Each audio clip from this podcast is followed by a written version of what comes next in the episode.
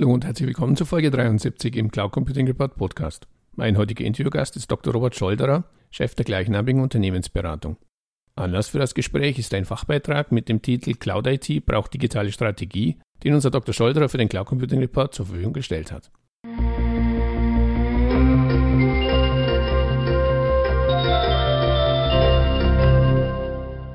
Hallo Dr. Scholderer, herzlich willkommen im Cloud Computing Report Podcast. Am besten Sie stellen sich zum Einstieg unseren Zuhörern kurz vor. Vielen Dank für die Einladung. Zu meinen Erfahrungen zählen der Abschluss von über 2000 Service Level Agreements und auch die Erstellung von ungefähr 200 IT-Service-Katalogen, sowohl ein Patent, auch für Service Level Management und natürlich gibt es von mir auch die zwei Bücher Management von Service Level Agreements und IT-Service-Katalog und beide sind ja in der Community als Standardwerke bekannt. Seit 2018 bin ich in der Geschäftsführung der Scholzer GmbH tätig zu meinem Verantwortungsbereich gehört so die Weiterentwicklung des IT-Service Managements, so mein, mein persönliches Steckenpferd. Der zweite Verantwortungsbereich ist das Cloud-Management. Und hier sind so von Cloud-Migration bis zum Cloud-Betrieb ähm, sind so Beratungs- und aber auch Betriebsleistungen in meinem Fokus, die ich da zu erbringen habe. Damit sind wir schon beim Thema. Wir haben uns aus Anlass eines Fachbeitrags für den Cloud Computing Report kennengelernt. Der Titel lautete Cloud IT braucht digitale Strategie. Daraus ergibt sich natürlich gleich die erste Frage, weshalb? Also eigentlich sind es zwei Punkte, die einer besonderen Strategie bedürfen. Ja.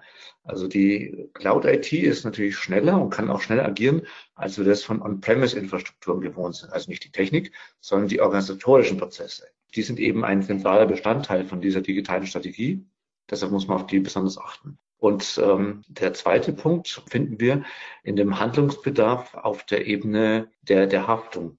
Es ähm, handelt sich da sozusagen nicht mehr um äh, verteilte On-Premise-Strukturen, die so zwischen den Dienstleistern zusammengeschaltet werden, sondern wenn man eine, in Anführungszeichen, eine Cloud-IT hat, auf der mehrere Dienstleister zugleich agieren, dann äh, muss man die Haftung genau mit berücksichtigen. Und beide Punkte sind eben zentrale Säulen der digitalen Strategie, Natürlich kommen auch kaufmännische Aspekte dazu, rechnet sich die Cloud und auch technische Entscheidungen. Welche Teilprodukte der Cloud verwendet man? Klar, rechnen muss ich das natürlich auch. Ähm, wenn man aber auch diese zwei zentralen Säulen, die ich vorhin kurz genannt habe, ähm, die organisatorischen Sachen und auch die Haftung, ähm, genau beachtet. Und Technik ist dann eher mehr nur so das Mittel zum Zweck. Sie weisen in Ihrem Beitrag insbesondere darauf hin, dass diese Herausforderung eben nicht nur auf Unternehmensseite, also Anwenderseite besteht, sondern auch auf Provider-Seite. Welche Herausforderungen sind speziell aus IT-Dienstleister-Sicht zu beachten? Lassen Sie mich den Punkt Haftung nochmal aufgreifen. Mhm. Wenn man sich als Dienstleister auf bestimmte Cloud-Funktionen von irgendeinem gängigen Cloud-Anbieter, ich möchte es ja keinen nennen, ähm, spezialisiert hat, dann wird man für diese Expertise auch unter Vertrag genommen. So, und wenn aber mehrere Dienstleister auch innerhalb der Cloud agieren, ist nicht auszuschließen, dass man nicht weiß, wo der Gefahrenübergang ist. Mhm. Und ähm, hier müssen Dienstleister beachten, dass sie sich vom Kunden einen ganz klaren Leistungsübergabepunkt definieren lassen. Denn ähm, wenn diese Haftungsthemen dann ungeklärt sind, ja, der Jurist spricht ja von dem Gefahrenübergang, wenn diese Haftungsthemen ungeklärt im Raum stehen, nehmen wir mal den Fall einer Downtime, dann beginnen daraus ähm, Konsequenzen und die bedürfen dann einer längeren juristischen Auseinandersetzungen. Wer war denn da jetzt dafür eigentlich zuständig und verantwortlich?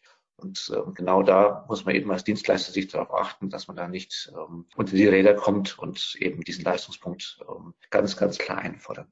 Mhm. Kommen wir zurück zu den Anwenderunternehmen. Sie sprachen schon kurz an, haben auch in Ihrem Beitrag speziell darauf hingewiesen, indem Sie schrieben, ein weiteres Problem liegt in der für viele Unternehmensprozesse ungewohnten Schnelligkeit von Cloud Computing. Diese Geschwindigkeit bringe Unternehmensprozesse komplett durcheinander weil die unternehmenskritischen Geschäftsbereiche noch nicht dafür aufgestellt sind. Was ist auf Unternehmensseite nun zu tun, um diese höhere Geschwindigkeit eben zu bewältigen? Dazu muss man sich erstmal der Thematik einmal bewusst werden, dass die Cloud interne Abläufe mit neuen Anforderungen konfrontiert. Also mit der, der Umstellung von Prozessschritten ist dann nicht immer getan, sondern jeder Prozess hat mindestens einen Bottleneck. Und jeden davon gilt es auch ganz genau zu analysieren. Ich mache mal ein Beispiel wenn man so einen virtuellen Server beantragt. Und ähm, das hat man in der Vergangenheit, hat das immer von der Beauftragung her bei dem externen Dienstleister Tage oder vielleicht auch Wochen gedauert, bis der wirklich in der Konfiguration bereitsteht, wie man sich das wünscht. So in der Cloud, wenn man das wirklich automatisiert hat, komplett sozusagen auf einen Knopfdruck, bekomme ich innerhalb weniger Minuten oder auch Stunden einen komplett vorkonfektionierten virtuellen Cloud-Server, der genauso ist, wie es die Unternehmenspolitik auch zulässt, dann habe ich das auf Knopfdruck. So, während jetzt ähm, der Genehmigungsantrag aber im Unternehmen immer noch kursiert, ist der Server schon längst fertig und produktiv nutzbar. Und das liegt ja einfach ähm, dort herum, ähm, wie so ein, wie soll ich sagen, der Betriebswirtschaftler würde sagen, ähm, das ist dann äh, Leerstand. Mhm. Und würde man da den Genehmigungsantrag auf Pre-Authorized ähm, stellen, also in ITIL kennt man so Pre-Authorized ja. würde man das auf Pre stellen, dann kann der Antragsteller sein Projekt ohne Verzögerung auch fortsetzen. Und so muss er halt eben immer noch warten auf irgendjemand, der noch einmal freizeichnet, dass das der Fall ist. Und da sieht man schon, da muss man auch die Prozesse sehr, sehr genau justieren, dann funktioniert es.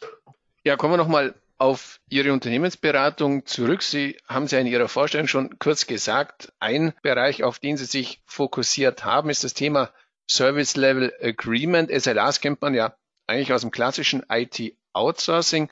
Welche Rolle spielen SLAs im Zusammenhang mit dem Cloud Betriebsmodell? Und noch eine zweite Frage hinten angestellt. Wie sollten Cloud Service Provider dieses Thema in der Praxis angehen?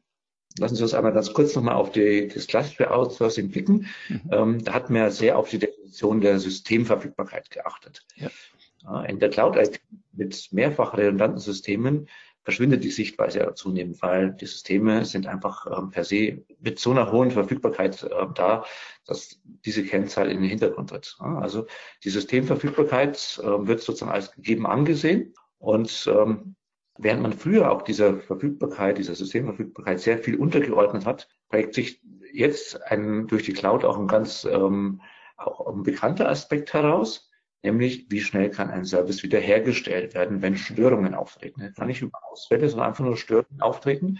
Und ähm, Reaktionszeiten, Wiederherstellzeiten ähm, kommen da so jetzt tatsächlich in den Fokus und Cloud Service Provider sollten in den SLAs diese Kennzahlen, auch die von oben genannten Leistungsübergabepunkte, ja, nennen wir nochmal die Haftungsproblematik, ähm, neben den Servicebeschreibungen und auch Verantwortlichkeitsaufteilung auf jeden Fall mit einbeziehen. Ja. Also Fakt ist auf jeden Fall, das SLA spielt auch in der Cloud-IT weiterhin eine wichtige Rolle und äh, muss auch an der Stelle ganz klar ähm, zwischen den Dienstleistern und ihren Kunden auch abgeschlossen werden.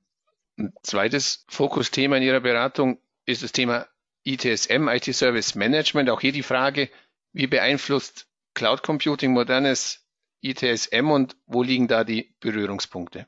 Ähm, lassen Sie mich vielleicht das ähm, vorgenannte Beispiel nochmal aufnehmen, diese Bestellung von dem virtuellen Server. Mhm. Wie möchte man jetzt in der Cloud agieren? Ja, am liebsten natürlich auf Knopfdruck. Ergo muss ich natürlich auch eine Schnittstelle haben, ähm, mit der ich das machen kann. So, und ähm, da kommt das Thema Service-Katalog ins Spiel.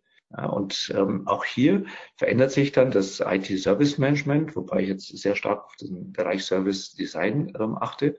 Während ITIL sozusagen nur seine Prozesse fokussiert, ähm, die natürlich auch weiterhin in der Cloud den Bestand haben, das ist ganz klar, wollen die Kunden vermehrt aber diese IT-Services sehen. Und ähm, diesen Service-Gedanken aus der Cloud, as Service, ähm, der wird ja da schon ganz klar vorgezeichnet. Und ein gutes IT-Service-Design bedarf schon im On-Premise-Umfeld einer langjährigen Erfahrung und ist in der Cloud für viele ein absolutes Neuland. Mhm. Cloud Computing bringt natürlich neben den bekannten Services, wie wir es ja auch on-premise haben, wie mit Active Directory und sowas, natürlich aber auch viele neue Services hervor, wie KI, Blockchain. Und hier verläuft die Lernkurve noch relativ steil, welche Möglichkeiten die Cloud IT damit mit sich bringt. Ja. Auf Ihrer Webseite bieten Sie eine ganze Reihe von as-a-Service-Dienstleistungen an. Können Sie dazu kurz einen Überblick vermitteln und wie funktioniert as-a-Service in der Beratung? Ja, wir erleben, dass die, die Migration in die Cloud langwierig ist und auch der Cloud-Betrieb immer wieder neue Herausforderungen an den Kunden stellt. Viele Kunden haben nur noch ein Provider-Management, mit dem sie On-Premise-Experten haben, aber in der Cloud wird es dann schon, schon weniger Experten wissen. Mhm. So, und die Dienstleister agieren jedoch in der Cloud. So, und die IT-Expertise, die im Provider-Management existiert, die wird jetzt immer schneller überholt. Ja, klar, die mhm. Leute haben war nur noch steuernd Zugriff, aber vielleicht gar keine eigenen Kollegen mehr im Haus, wo sie sich das Wissen abholen können. Also überholt sich das ähm, schneller, als es eigentlich tatsächlich ausgebaut werden kann im Provider Management. So, und damit erhalten die Dienstleister einen Wissensvorsprung. Und ähm, für Dienstleister natürlich sehr angenehm, klar. Äh, aber damit die Kunden auch weiterhin sich sicher fühlen und ähm, auch mithalten können, gibt es diese Azure Service Dienstleistungen, weil wir halt auch immer auf dem neuesten Stand der Technik sein müssen. Beim Thema Service Design, Katalog, Service Level Agreements, Cloud-Migration, auch die Provider-Steuerung. Ähm, da muss man sich natürlich immer aktuell halten. Und nicht jeder Kunde sagt, das ist es mir wert, ähm, eine eigene Provider-Steuerung zu fahren. Ähm, das kostet ja Geld. Und dementsprechend haben wir das auch aufgebaut bei uns. Und der Kunde kann sein Outsourcing sozusagen gesichert weiterführen lassen. Die Dienstleistungen funktionieren vergleichbar wie bei einem Steuerberater. Ja? Ähm, der Kunde übergibt seine Services oder Reports und wir arbeiten die dann eben transaktionsbasiert ab. Beim Steuerberater gibt man auch so einen Stapel Papier ab und ja. bekommt dann halt eben sein fertiges, kontiertes ähm, Päckchen wieder zurück. Ja? Mhm. Genauso ist es bei uns auch. Mhm. Spannendes Konzept. Sie veranstalten dieses Jahr erstmals IDSM Horizon als 3D-Online-Kongress. Können Sie etwas zum Veranstaltungsformat sagen und was den Teilnehmer dort erwartet? Ja, gerne. Die ITSM Horizon ist der erste avatargestützte 3D-Online-Kongress zum Thema IT-Service Management. Also das heißt, äh, man hat dort eine virtuelle Welt und ähm, jetzt haben wir hier nationale und auch internationale CIOs, die berichten, wie das ähm, IT-Service Management tatkräftig ausgebaut werden kann. und die Besucher äh, bei uns können sich in dieser virtuellen 3D-Welt mit einem Avatar frei bewegen und eben mit diesen Aussteller- und Kongressbesuchern auch kommunizieren. Das heißt, sie, sie gehen auf eine Person zu, ähm, gehen mit der Maus über die Person, dann wird ihnen angezeigt, ist das ein, ein Aussteller oder ist das ein, ein Kongressbesucher? Und dann können sie mit dem ähm, chatten, Visitenkarten austauschen, sich unterhalten, auch über die Messeständern an den Messestanden vorbeigehen, sich Filme anschauen, auch die, die tollen Bilder, die die Leute auch ausgehängt haben, die Aussteller, oder auch Flyer anschauen, die dort ausliegen. Ja, und wie gesagt, mit, mit den Avataren ähm, lässt sich das halt ähm, dann so sein, wenn die Vorträge zum Beispiel angekündigt werden, dann müssen Sie nicht mit Ihrem Avatar ähm, langwierig durch die Messehalle laufen und sagen, uh, wo ist denn jetzt der Vortragsraum, sondern da klicken Sie einfach nur teleportieren und dann sind Sie schon in einem der, der Vorträge. Mhm. Mhm. Also ganz neues Format. Also eine Form von Raumschiff Enterprise. Scotty, beam me up.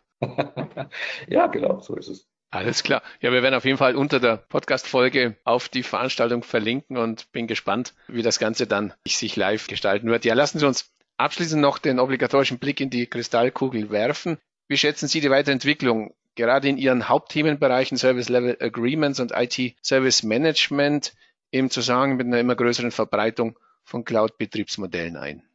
Möchte mal das Grundbedürfnis des Menschen ähm, nennen. Also der Mensch handelt mit Waren und Dienstleistungen ja schon seit Jahrtausenden. Und jetzt können wir überlegen und sagen, hier, ob es ein Teppich ist oder eine Cloud-Dienstleistung, eigentlich spielt das gar keine Rolle. Mhm. Das Grundbedürfnis des Menschen des Handelns wird immer fortbestehen. Soweit ähm, zur, zur Vorrede.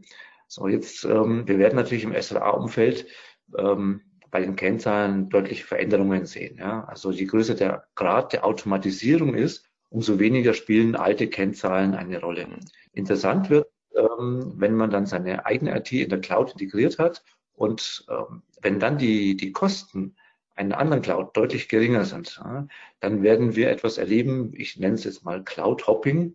man könnte auch von Cloud Flucht reden, aber nennen wir es mal nur Cloud Hopping, wo man dann vielleicht so eine Art Rolle rückwärts dann sehen wird, weil von vielen On-Premise-Strukturen finden wir auch immer mehr vor, dass Kunden in mehrere Cloud-ITs ähm, ein, Einzug gehalten haben und gesagt, okay, hier machen wir die Sandboxen, hier machen wir den Produktionsbetrieb. Wir haben das aufgebaut und ähm, das wird natürlich auch über SLAs abgesichert sein. Und äh, in Zukunft äh, wird man auch bei dem Bereich IT-Service Management natürlich ganz explizit sagen, dass das IT-Service Management von heute sich auch deutlich nochmal verwandeln wird. Das, ähm, das Service Design ist ja derzeit noch sehr wenig stark ausgeprägt. Und ähm, während andere ITSM-Bereiche wie Incident Management und sowas ist da schon umfassend implementiert. So, das heißt, wir werden zukünftig bei den Cloud-Anbietern ganz klar ITSM-Felder ähm, sehen, die, die sich selbst erschließen und sagen, wir bieten euch ein umfassendes Service Management für unsere Cloud an.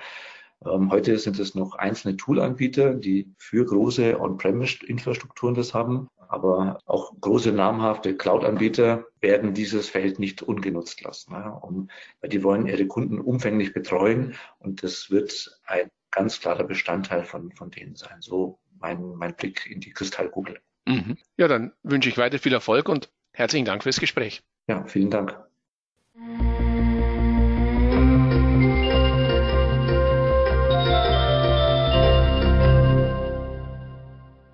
An dieser Stelle herzlichen Dank für Ihre Aufmerksamkeit. Weitere Informationen zum Interview finden Sie im Cloud Computing Report in der Rubrik Podcast. Wenn Sie regelmäßig über aktuelle News und Hintergrundinformationen rund um das Thema Cloud Computing informiert werden möchten, abonnieren Sie am besten unseren Newsletter. So viel für heute. Vielen Dank fürs Zuhören und bis zum nächsten Mal. Ihr Werner Grohmann.